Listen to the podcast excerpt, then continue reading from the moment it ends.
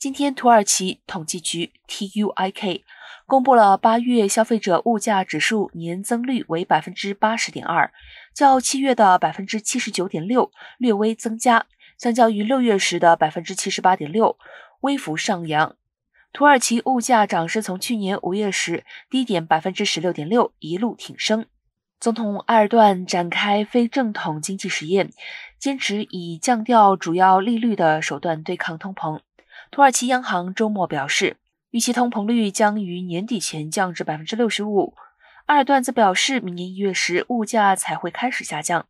土耳其将于明年六月举行大选。通膨危机已经导致执政党支持率跌至历史低点。